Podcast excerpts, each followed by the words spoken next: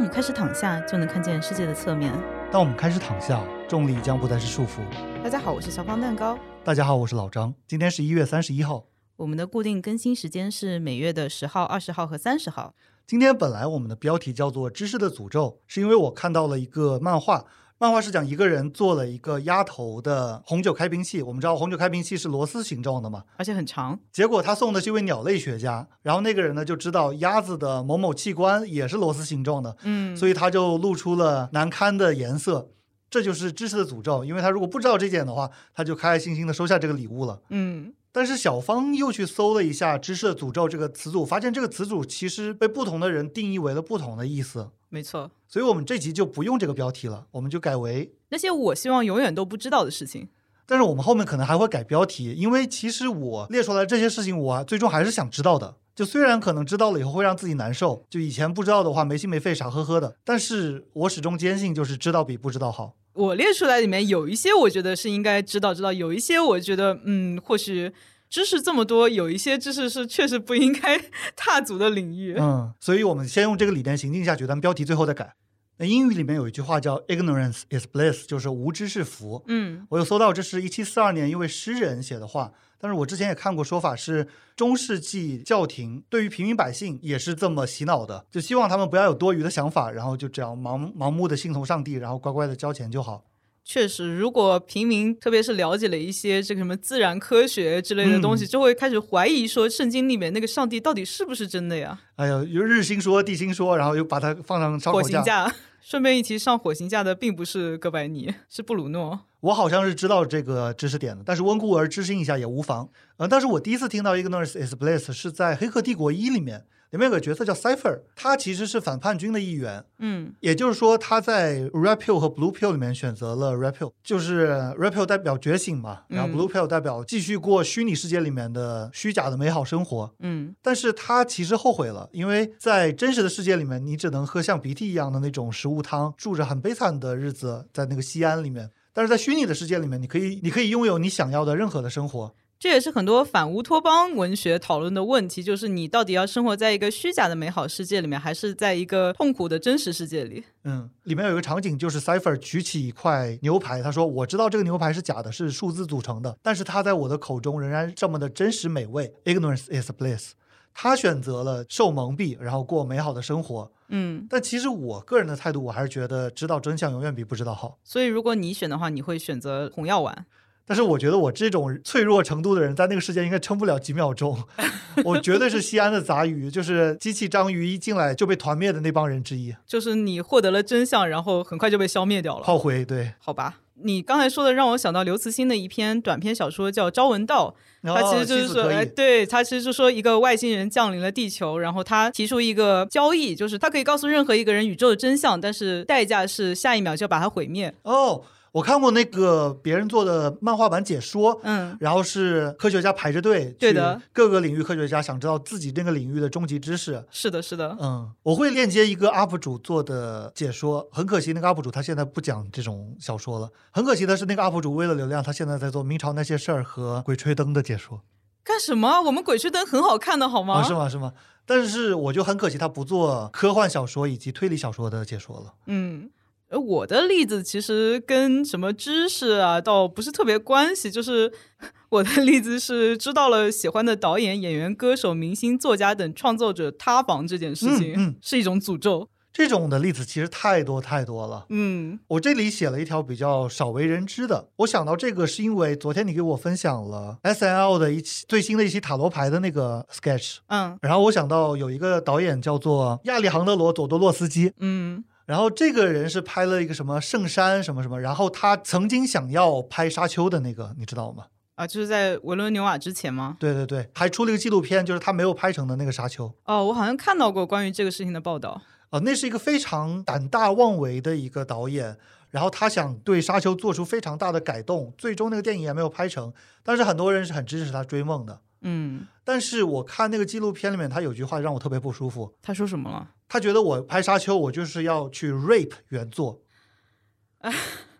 你能明白吧？怎么说呢？这个就是充满了男性 ego 的一句话，让我对无从吐槽。 对，但是在电影圈，他们对这种东西，当然不是所有人啊，但是有些人他就不在意，甚至他觉得这就是艺术家的原始生命力，对于原作的改编，当然每一个导演都可以有自己的想法，但是不能用那个词儿。对，不能用侮辱性的，特别是要不然可能大家也不会相信他会把这个作品非常好的对待。很多人对待这句话的观点是，就是应该这个态度，就是要有这个勇气，才能把《沙丘》这种神作拍好。但是我们现在看来就很简单了，这就是一个南本位的一个词语嘛。嗯，反正我听到这句话的时候，我就不像其他人那么样支持这个疯老头追梦。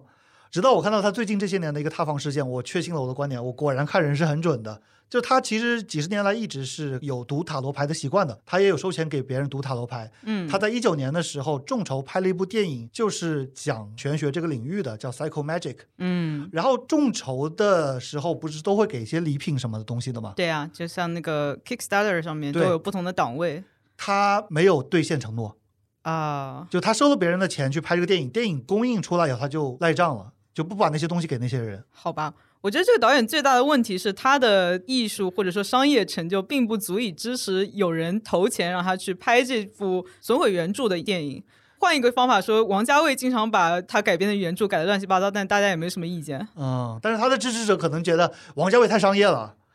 这个亚历山德罗他更小众，然后他是曲高和寡，世人不的那个。反正我这么多年真的就是对这些艺术家很祛魅，很祛魅。嗯，刚才你说 S N L 的时候，其实我以为你想说 Justin Timberlake，但是这个已经太广为人知他了。他有什么值得我去对他媚的？ 我对他祛魅是一秒钟的事情。对，就是关于他塌房的事件。Justin Timberlake 最近上 S N L 也是为了宣传他的新专辑嘛，嗯然后就因为之前小甜甜布兰妮的自传里面，嗯，揭露了他的恶行。嗯 Justin 的新专辑上的时候，小甜甜的粉丝就把当年 Britney 的一首同名专曲顶到了 Billboard 第一位小，Selfish 用来抵制这件事情。但是小甜甜反而在自己的 Instagram 说：“我其实喜欢 Justin 的这首新歌，我对于书里面讲的一些事情，如果伤害到了其他人，我表示抱歉。我觉得他可能只是客气一下。不，我觉得他迷惑行为，就是这个事情我是这么看的。他讲的坏事儿肯定是真的，嗯他讲的好话你不用听。是，所以因为太多创作者塌房，我现在甚至都不敢点开豆瓣欧美语小组了，因为整天都有人塌房，嗯，都不知道看什么好了。就是我们今天要讲的这个概念，其实跟祛魅是有很大的重合的，然后跟我们冷知识那集也有挺大的重合的。因为你要祛魅的话，你就需要有知识，你要知道这件事情，你才能祛魅。嗯，顺便一提，在 Johnny Depp 狠狠塌房以后，我就再也没有真情实感的喜欢过哪位明星。那你以前很喜欢张天大夫吗？但是是真的对不起 啊，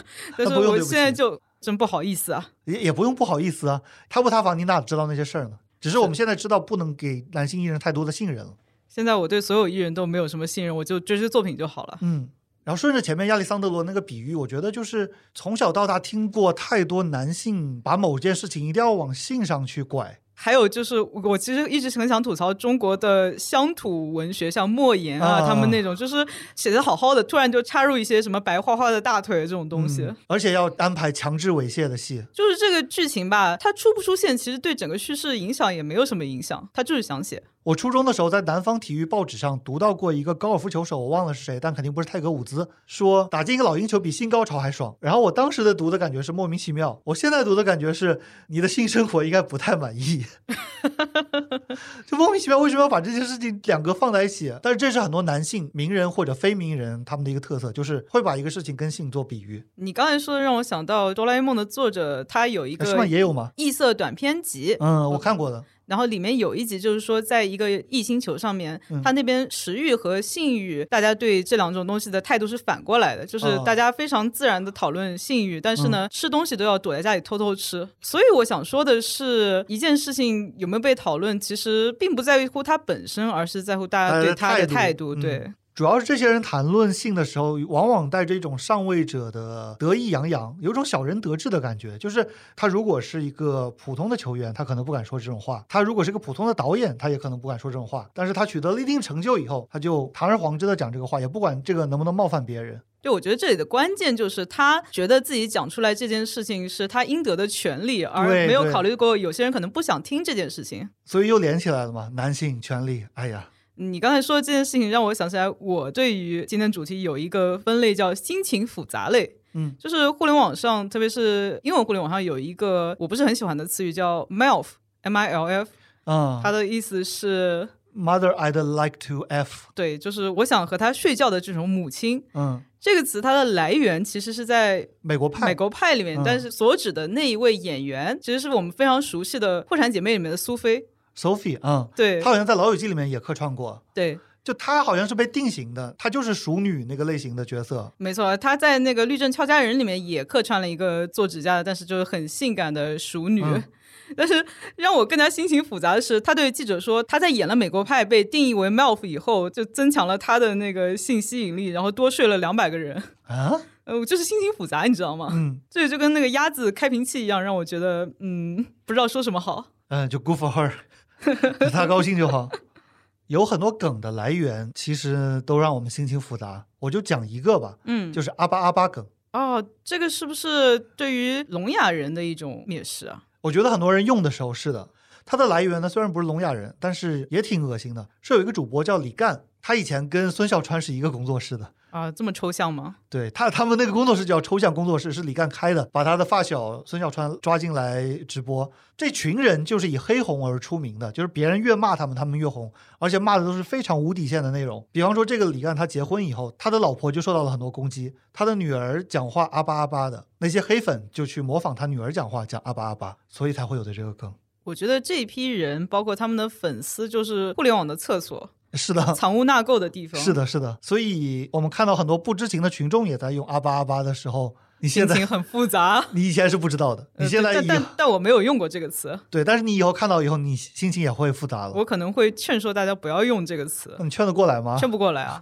就能劝一个是一个。嗯，因为这种梗真的太多了，只是讲这一个而已。所以其实很多时候有正义感的人会活得很累，因为你知道了一些东西以后，你无法熟视无睹。哎，我觉得你说的很好，就比如说在养科学养猫这件事情上面，对吧？嗯，我们遇对，到太多这种情况了。对我写了后院猫狗矮脚折耳，然后我是有在豆瓣发一个关于矮脚猫的科普贴的，折耳的科普有很多，啊嗯有很多人在做，我又不用去做了。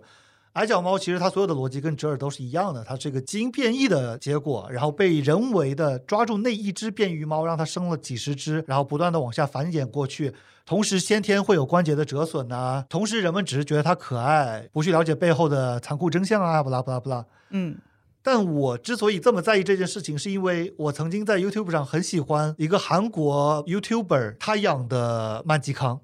啊，对我是觉得那个矮脚很可爱，就我觉得很多人对于折耳的想法也是这样的。是，所以你做这件事情也有一点为过去的自己赎罪的想法吗是是，是是，可能不是赎罪，但是我觉得我在私人层面有更加切身的体会，就是我真情实感的喜欢过一只矮脚猫。嗯，我知道了真相，我当然也不会再去看了。是我也是。虽然确实有一些人把他自己的折耳猫、矮脚猫拍的非常可爱，但是我刷到我会点不感兴趣，嗯就是为了能让它少传播一点是一点。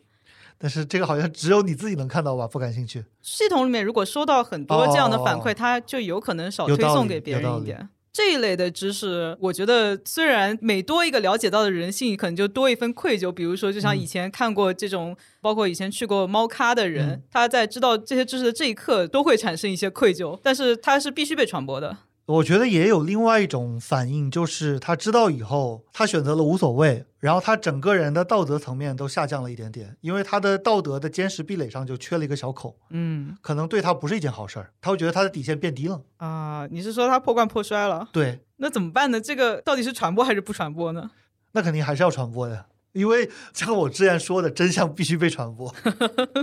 而且可能还是好人多了。话说，我想把刚才讲的负罪感和我们讲的明星的爱豆的私生活结合起来，然后再讲一个关于我们之前讲到的 guilty pleasure 的概念。这怎么联系在一起？就是我们 guilty pleasure 里面会讲到，我们会喜欢一些作品啊什么的，或者人，嗯但是他们又是不道德的。那我想出了一个非常好的方案，就是你刚刚说的不传播，嗯然后呢也不要花钱，也不要给别人分享，就自己看就默默看。就我原来就有一个方案，就是互联网上面应该就每一个播放平台上面，在这种争议作品旁边都应该有个很大的框，然后大家可以啊点开来看这个它到底争议内容是什么。我觉得在资本社会很难实现，因为要不然就是所有人都有这个框，要不然就是有资本会想尽办法把这个框给掩盖掉、取消掉。确实，就像某一些作品的豆瓣条目一样，突然就不给评论了。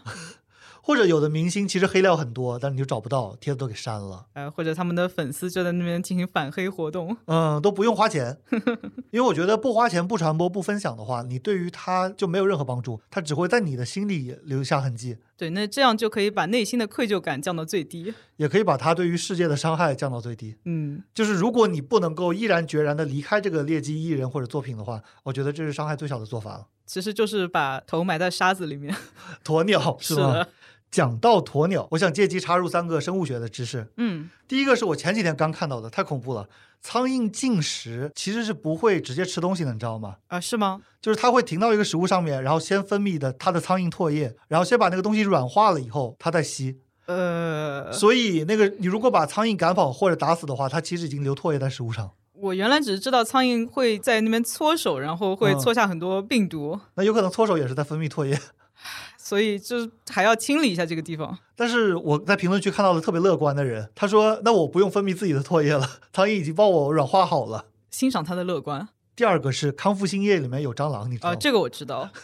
因为这个已经在网上是一个热梗了。嗯呃，我只希望自己胃好一点，就是不要用到康复新液。其实有很多种药可以选，记住不选它就行了。但好像它的是不是效果比较好啊？呃，如果效果不好的话，这个药没有存在的意义啊，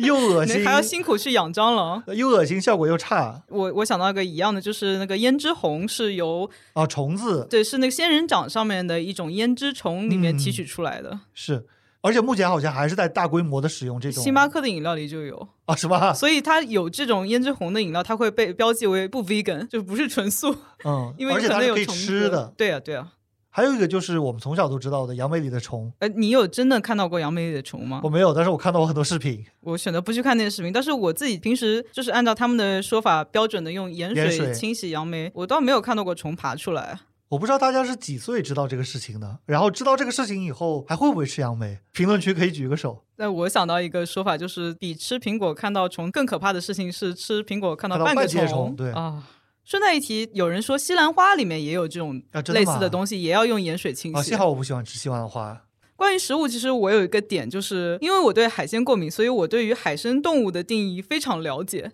比如说桌上出现一条鱼，嗯然后呢，我说这个鱼它是有那个海里生活的经历的，所以我不能 吃，所以大家就想啊，是这样的吗？就是我了解了一些洄游鱼类，啊它啊是嗯对出生在河里会游到海里啊去，对或者说反过来，嗯这些都是它里面有我不能吃的那种蛋白的。就比如说河豚、刀鱼，还嗯有蛮力鱼或者白鳝，那你就是不钓鱼，但是达成了钓鱼佬的知识储备。对，而且对我来说，这个诅咒就是我了解的越多，我能吃的就越少。但那个东西你本来也不能吃啊，你吃了会那个什么的。我吃之前我不知道我不能吃啊，我可能吃了一次产生反应以后，我就知道下次不能吃了。我的意思是你其实本来也不能吃这个东西，所以是好事。哦，对，从这个角度是好事，但是对我想吃东西的心情来你哎说，不能是只想吃东西，不想着后果呀。万一拉肚子，是拉肚子还是会有更严重的事情。哮喘。那对呀、这你不能光想着前头受享福啊，你对得是想到啊后是啊面。但是就是从吃货的角度来说，有一件也是很不考虑后果的事情，就是扳手腕。嗯，而且且我这里特指的是民间扳法，也就是我们从小到大在教室里面、在酒吧的桌子上看到的扳法。嗯，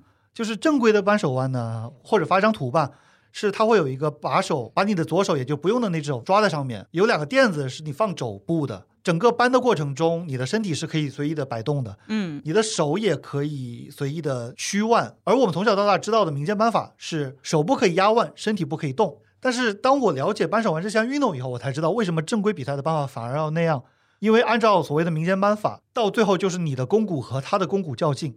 嗯然后会产生一个巨大的螺旋力，最后就导致某一个人的肱骨一定会骨折。哦，就容易受伤。就如果僵持不下的话，就一定会骨折；一下子拍倒的话，当然没没事了。嗯，所以知道这个事情以后，我每次看到不懂正确扳法的人去扳手腕，我的内心都是很纠结的。特别是在视频里，视频里我就没办法喊，然后让他们停下来。如果在生活中的话，我可以喊不要这么扳，对吧？嗯，但是对你本人来说，应该是一种知识的祝福，因为你就不会受伤了呀。呃，我看了就很揪心啊，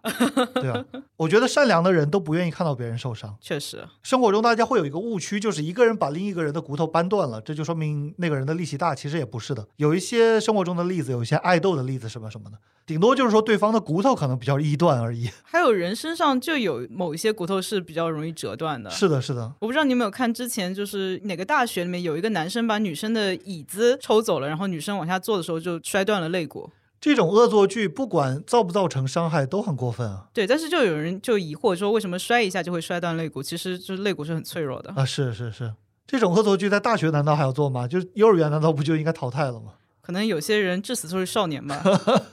这句话真的已经是个贬义词了。我想到了一个我们一定希望我们知道的事情，嗯其实就是很多的女权思想，我们知道有厌女的这回事儿，我们知道生活中有很多的性别压迫，知道这些东西，我想我们是很愿意的。，是，但是从另外一个角度来说，确实这个诅咒是非常深的，因为一旦你所谓觉醒了以后，嗯你就会发现这个世界上充斥着不合理的厌女的内容。就增添了很多思考的负担，有的时候是甜蜜的负担，因为思考本身是一件很快乐的事情嘛。嗯、包括很多以前可以看的文艺作品啊对现在都完全看不下去了。所以有很多人把这种觉醒比喻成开天眼，真的就像中间多了一只眼睛一样，看到的世界就完全不一样了。在草台班子那期，我们聊了两个学术不端的案例，然后这两个案例正好是女性。然后做了那期以后，小芳说：“哎，我们怎么讲的两个例子都是女性啊对，因为我觉得光以学术不端的例子来说，其实也可以找到很多男性，只是因为当时正好找到了两位女性，就讲出来了。而我在做节目的时候，并没有意识到这可能也会加深某种刻板印象，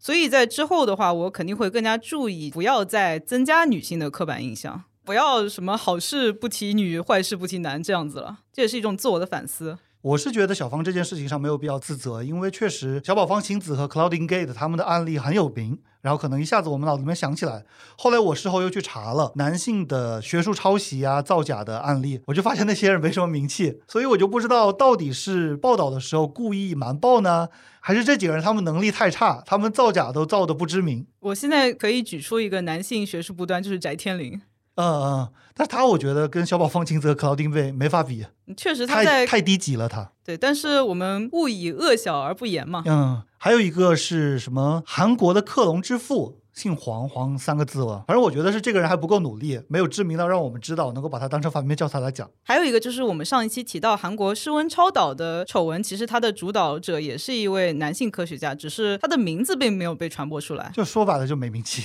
我倒是觉得这很有可能是新闻传播中的一种技巧。是的，我一开始也提出了这个假设。其实刚才说的很多所谓的知识诅咒，其实对了解知识的本人来说是有直接好处的，只是会让他看别人的时候良知受到一点伤害，对吧？就心理负担嘛。还有我们在日常健身的过程中，其实很多的姿势不正确。如果原先不了解正确的姿势应该是什么样的话，有一个人做了一个大重量，你会为他感到开心，你会觉得他很牛。嗯比方说硬拉，就是有那种所谓钓鱼式的硬拉，就是背部弓成一个鱼竿那样子，嗯，然后像垂钓一样把那个重量拉起来，那其实非常危险，可能会让腰椎间盘都不是突出了，直接崩飞出去都有可能的。 这么危险啊！是啊，但是如果不知道不能那样做的话，会觉得哇，这个人真厉害，他拉了一百八十公斤。然后现在的话，只会去指指点点，嗯，就在底下说，哎呀，你这个不对，你要看医生。然后博主又说，我就做我的，怎么啦？我又很健康。所以你觉得是要不要去指指点点的呢？我个人是不愿意去指指点点，因为我很怕这种无谓的吵架。主要这种吵架每次都是一样的流程，就毫无营养。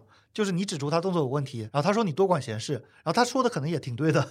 但是不管我自己会不会去，总归会有人去指指点点的，就一定会有的。嗯，呃，接下来我想要讲一个对拥有知识的本人是真正会有诅咒的。它其实是一个小说中的概念，就是克苏鲁神话系列，是由美国作家 Lovecraft 创造，并有很多其他的美国奇幻作家、科幻作家一起扩展壮大一个二十世纪创造的神话体系。在这个体系里面呢，它设定这个世界中除了我们了解的这些神之外，还有一批上古的邪神，他们是由外星到达地球的。如果你对他们一点都不了解，他们是不会影响到你。嗯，但是随着你对他们的了解加深，你就会开始看到幻影受到影响，包括你可能最后就会神志失常。就所谓的三值清空嘛，对的，那个三值就是 sanity，这是在克苏鲁神话体系跑团的时候经常会遇到的一件事情，就是你你的克苏鲁神话值越高，你的散值就越低。嗯，虽然这是一个虚构的概念，但是我觉得它是有现实意义的，因为我们现实中的很多的邪教啊之类的，甚至宗教嘛，宗教其实可以往邪了去信的。那一个人他越深入这些东西，他了解的所谓的宗教知识越多，他可能就越深陷其中，然后整个人的精神状态也变得越来越不正常。所以我觉得这也算是一种冷幽默吧。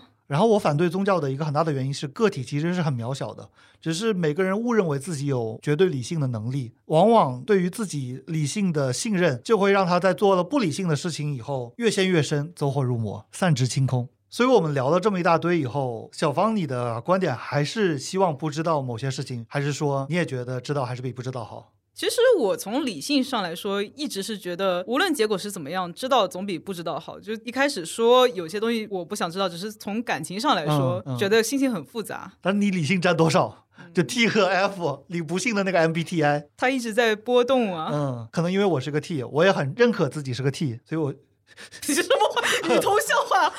啊不真的没有想到那方面去啊，我还是觉得真的知道比不知道好。我觉得是因为我们人类作为一种大致理性的生物，嗯越多的知识输入就越有助于我们思考，嗯无论它是正面的思考还是反面的思考，都可以帮助我们去完善我们自己的世界观架构。嗯，但是也要注意不能闷头闭门造车，然后变成民科呃，要多交流交流，特别是和靠谱的人交流。啊，对你不能跑到什么民科小组里面去交流，进去是个小民科，出来变成个大民科也可以多听听我们都市躺人的节目。啊，对我们还是比较负责的，一般我们讲出来的 fact 都是上网反复查证过的。对，上集 Q&A 我就想说，如果是指出我们事实错误的评论，然后我又去查了，确实是那么回事儿，我其实会很感激的。嗯，是的，啊，我也会回复说感谢指正。而且我们也会在评论区进行一些刊物。因为尽管我们是这么严谨的一个博客，但毕竟百密一疏嘛。那好，这期节目就到这里结束啦。如果你喜欢我们的节目，请在下面点赞、评论、转发、收藏，你的支持对我们来说很重要，谢谢，拜拜。拜拜。